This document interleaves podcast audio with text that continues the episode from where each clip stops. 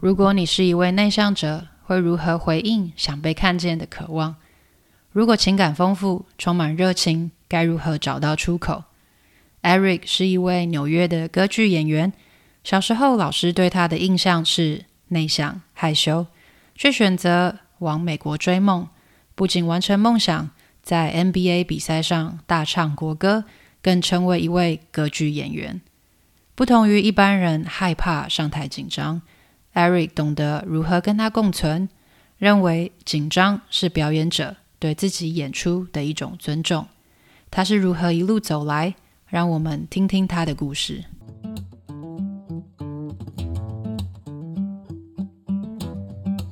欢迎收听《中途笔记》的口吃内向海外职人系列。这个系列专门探索有海外工作经验的内向者或口吃者的故事。我是中中。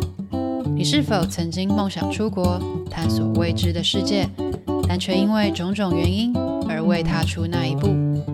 踏出舒适圈，挑战自我，从来都不是一件容易的事。中途笔记将为你带来一系列过来人的经验分享，深入访谈那些曾经因为口疾、内向或者各种理由感到不自信的人。他们将和你分享如何克服未知，在不确定的环境中找到方向。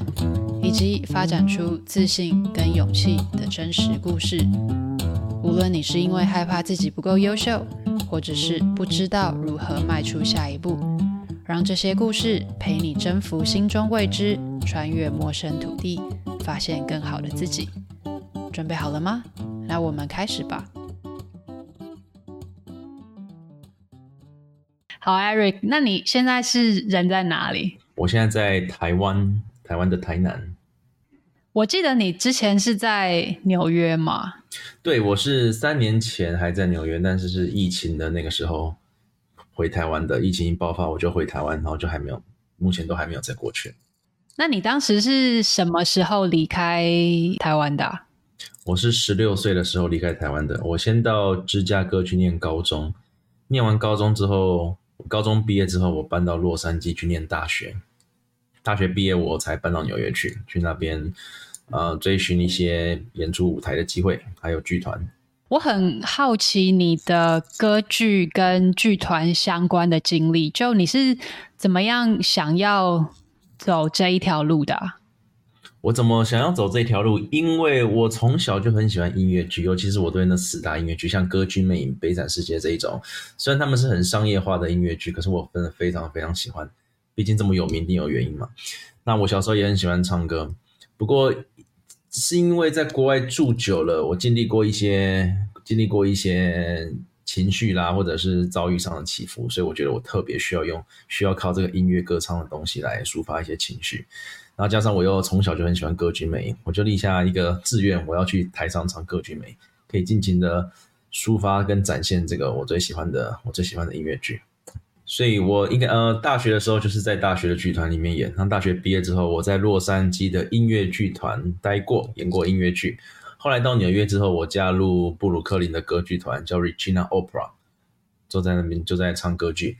那我现在回台湾之后呢，我会接接商演，我就没有唱剧团了。可是我会接接商演，商演加教学，我会去唱婚礼场啊，或者是有时候像我前前两天在卫武营唱唱了歌剧魅影跟《冰雪奇缘》的。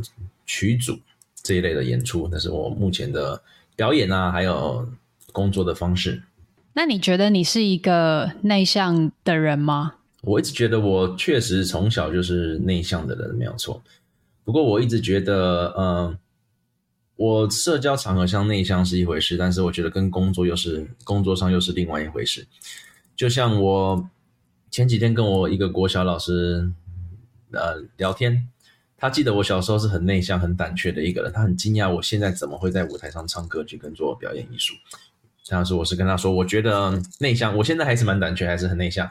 可是内向是一回事，但是我在舞台上有我自己的热情、我自己的工作跟我的职业道德、职业态度又是另外一回事。大家一定会很好奇，因为一个内向的人通常不太会选择一个需要站在台上变成一个镁光灯焦点的工作。是，嗯、呃，对，所以我认为这确实是这是我的热情，我非常需要透过这一点来抒发我的情绪跟我的跟我的一些 passion。所以我希望我在舞台表演，在音乐上，确实我我有需要追求这方面的镁光灯啊，这方面的焦点。但是像我平常出去吃饭啊，出去逛街，我就希望我我反而会希望我像个隐形人一样，不要有人注意到我。这个反差很大哎、欸。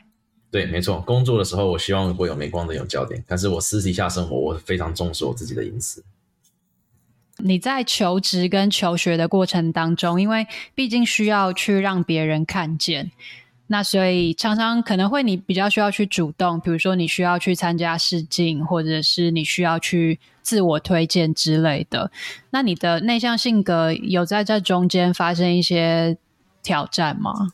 嗯，有。我确实有时候到剧场，到剧场去 audition 求职的时候啊，遇到那么多的陌生人。会有一点胆怯，但是我认为这个应该是所有的人都有相同的感觉，不会只有我。所以我觉得只要我的呃理念够强，还有我的热情够强的话，我会不顾一切的去做这件事情。那我的个性呢，不会影响到我在上职场上面的表现。那你是怎么处理怯场的？我表演十几年的经历，我从来不会认为我自己会怯场，但是。紧张是一定会的，怯场的定义比较像是，如果我在台上失常，或者是腿软这一类的，但是我是从来没有过这种经历。但紧张是一定会，我觉得紧张是紧张是一个表演者对于自己演出的一个尊重。如果一个表演者上台前完全就是自如、很轻松哦，我完全不紧张，那我觉得这个表演者没有真的尊重他这这场表演。所以紧张一定会，而且适度的紧张会让你在台上可以更专注，表现得更好。那我认为，呃，适度比适度的紧张是是有必要的，但是不要紧张到会让你失会让你失在台上失常。所以我觉得，呃，我没有怯场的问题，但是紧张一定会，而且我知道怎么跟紧张和平相和平相处、和平共存，甚至运用紧张带来的利益。是每一个人上场前一定会紧张，像周杰伦啊、Luciano Pavarotti 他们上场以前一定也会紧张的。是一般上台紧张最担心就是在台上失常嘛。不过说真的，你在台上稍微失常，只要你 cover 过去的话，一般观众是不会发现的。我给你分享一个故事，是我在我这辈子上台前最紧张的一次，是我在 NBA 的球赛唱美国国歌。因为美国国歌是全场的人都知道歌词的歌，所以我知道我不容许犯一点点错误。像我唱歌剧啊，唱音乐剧，如果不小心忘词，我可以稍微给他 cover 过去，一般观众是不会发现的。可是美国国歌是。唯一一首全国的全场的人都会唱的歌，那不容许一点错误。我觉得那是我最紧张的一次，最紧张的一分一分半。不好意思，因为我身旁没有从事这一类工作的人，所以你可以大概跟大家分享一下，是要怎么样才能够在 NBA 的球场上面唱国国歌吗？呃，我当初去争取这个机会，是因为我从小是一个篮球迷，我非常喜欢 NBA，它算是我的青春，我的童年。所以我一直想找一个机会可以站到 NBA 的球场上面去。那我的第一步是我先我在念大学的时候，我帮我们学校 NCAA 唱美国国歌。我是毛遂自荐，我自己把我自己毛遂自荐到我们学校的体育部门。然后体育部门 interview audition 完之后，就让我唱了学校的三场比赛的美国国歌。那之后我毕业之后，我又把影片呢寄给很多 NBA，寄给二十几支 NBA 球队，可是。太多人想要这个工作了，所以没有没有一个球队要理我。最后是我一个朋友跟我说，他有朋友，我朋友的朋友在华盛顿巫师队里面工作，他说可以帮我帮我推荐。所以呢，我就找遇到找到那位朋友，在他的推荐跟牵线之下，我才拿到那个机会。这个真的很特别耶。对啊，突然算是我的一个梦想，可以站到 NBA 球场上。因为我知道 我们没有，我没有这个命可以去当 NBA 球员，但至少有机会可以站在 NBA 球场上，让全场的人 为我欢呼一次。那他是每一场球赛开场都要唱吗？对，美国的球，美国的职业球赛每一场开场就不不止职业球赛，连学生的球赛、学校球赛也是一定会唱美国国歌，然后全场球员啊、全场教练都会起立起立站好听。那所以你也是要跟着他们初赛的时候去唱？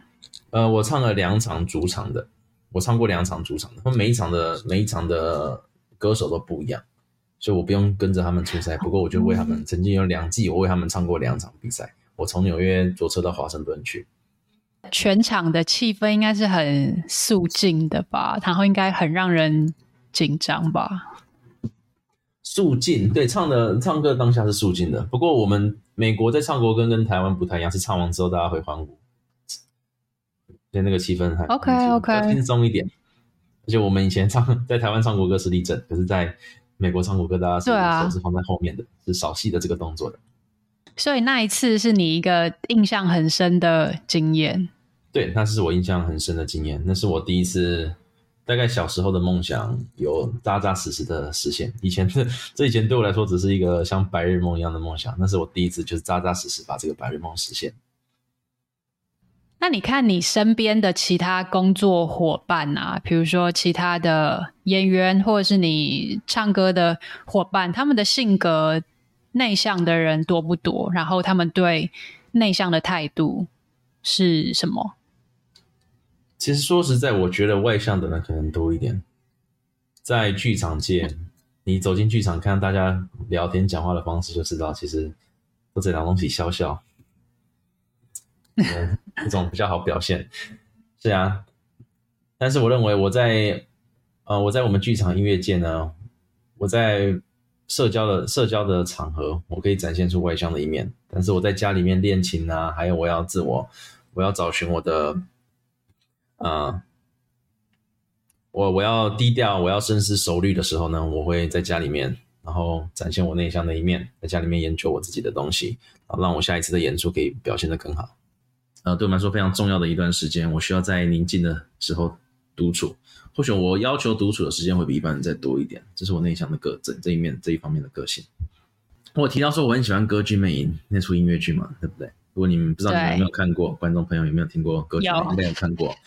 好，记不记得歌剧魅影结尾的时候，在那个魅影呕心在那边掏心掏肺的求女主角不要离开他的时候，他是怎么把自己的情绪展现到淋漓尽致的？所以我一直认为，如果演到那个角色的话，你可以在台上把你的感情，把你的把你感情展现到淋漓，传达的淋漓尽致。我们人生每个人都有感情，需要透只能透过这种戏剧的方式跟音乐的方式来来展现来抒发。这是唱歌的意义。不管你喜欢哪一方面的音乐，饶舌乐啦，甚至。摇滚乐、饶舌乐，你要知道你在传达的是什么，你要靠这个东西来表达你的情绪，因为人都会有情绪。然后我们现实生活中，现实的生活跟社会中不会允许你可以展现你的情绪，唯有透过这种艺术的方式。所以我觉得把把逻辑形象化就是数学，那把情绪形象化形象化就是音乐。我其实有看了蛮多支你在 YouTube 上面放的影片，然后真的是。各式各样都有，像是帮电影配音啊，或者是你刚才有提到的唱国歌，或是一些呃在演奏厅的表演之类。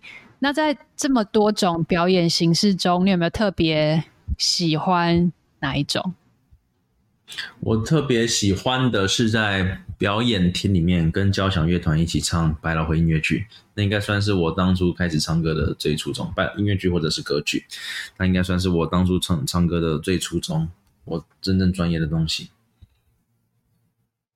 那电影配乐，你看过很多做很多电影配乐，它算是那算是我的 cover，它算是我没有在呃，像我回到台湾，我六七年前。回到台湾没有舞台唱的时候，我会做，那是我在一开始当做一个取代表演的方式。那我之后才开始产生这种兴趣，来做一些电影的电影的配音。呃，近期内你还有打算再回去吗？嗯，或许明年我会回去，我会回去母校跟之前的教教授交流一下，因为我蛮想去唱洛杉矶歌剧团，我在考虑明年会回去美国试试看 audition for LA Opera 你的洛杉矶歌剧团。不过还是，毕竟我也蛮久没有回美国了，所以我打算可能先回去短期的跟我前教授稍微交流一下，我再评估决定一下我适不适合回到那边去。最喜欢的是歌剧跟百老汇音乐剧，没有错，就是跟着交响乐队一起演唱的演唱的方式，那是我的专长，也是我的优势，那是一般歌手做不出来的。一般歌手没有办法做歌剧或者是百老汇秀。因为百老汇音乐剧是需要古典美声的底子的，所以一般的流行歌手不会唱到不会唱到这一类型的音乐。你听听看迪士尼啦，嗯，百除了百老汇乐，还有百百老汇以外，还有迪士尼啊，像阿拉丁、狮子王、美女与野兽。百老汇的演员演唱这些迪士尼音乐剧的时候，他们都是他们有些多少都是有一些古典美声的底子的。OK，所以虽然一样是唱歌，但是是不一样的表现方式。这就是为什么像你看，像歌剧魅影啊这种剧团来台湾演出的时候，我们连总统、市长都有可能会买票去看。你现在看五年之后，你希望你自己的样子是什么样子？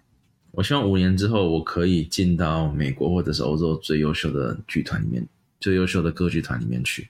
那我追求的一直不是，我追求的一直不是偶像明星啊，像什么我要变成萧敬腾，变成周杰伦，绝对不是那方面的。我希望别人看到我的时候，可以想到像看到马友友那种等级、那种样子、那种那种印象。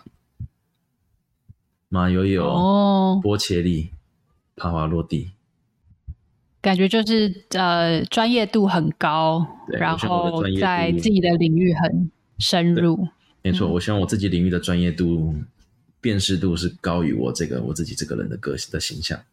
你回台湾的这几年，你说是在做一些跟教学相关的工作？是的，是哪一种啊？我教声乐、吉他、钢琴、乌克丽丽，还有教英文，所以几乎是我会的东西，我都会教。那乌克丽丽的市场很大的，很多小朋友喜欢学乌克丽丽，所以乌克丽丽市场很大。虽然我的专业是是声乐，不过台湾学声乐的学生相对比较没有这么多，所以大部分。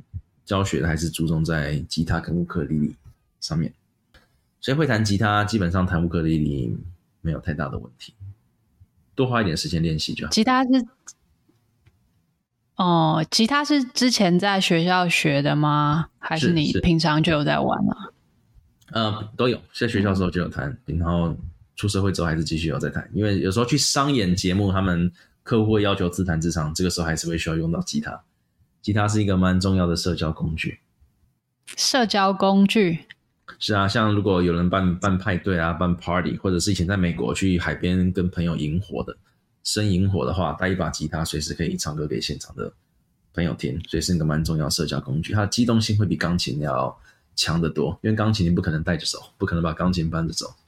只要聚会的时候，我会把吉他带着，不管有没有用到，我会随时把它带着。疫情的关系，所以待台湾嘛，那就有。从事比较多是教学，跟你以前在在演歌剧，呃，两边有不同的意义啊。教学、教学跟教学跟表演当然是有有不同的，对我来说有不同的意义。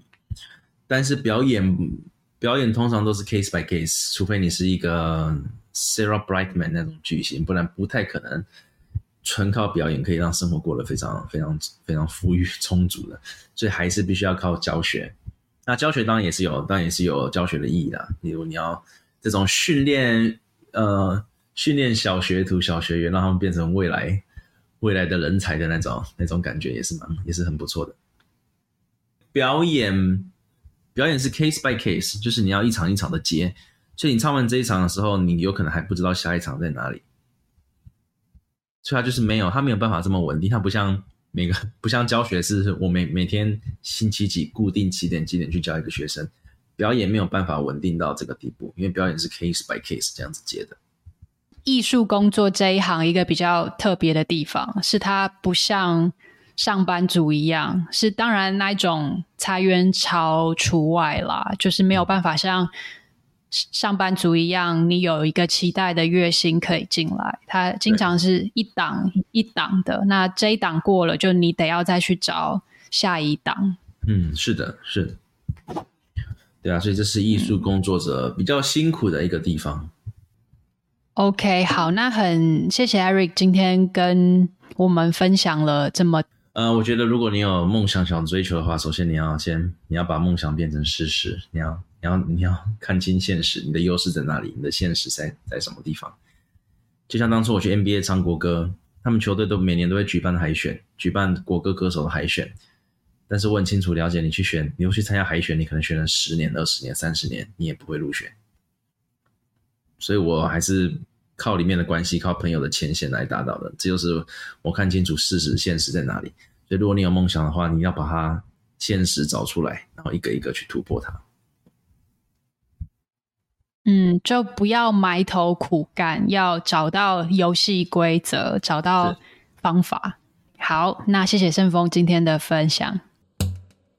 谢谢你收听这集中途笔记的口吃内向海外职人企划，专门访谈各种理由感受到不自信的人生故事。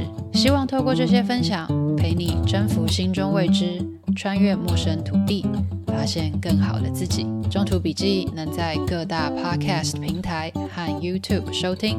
如果听完你觉得超喜欢，请直接五星评论加留言，并点一下订阅。就可以加入这个 podcast，才不会错过这些独一无二的故事。每周带你实现更多，那我们下次见。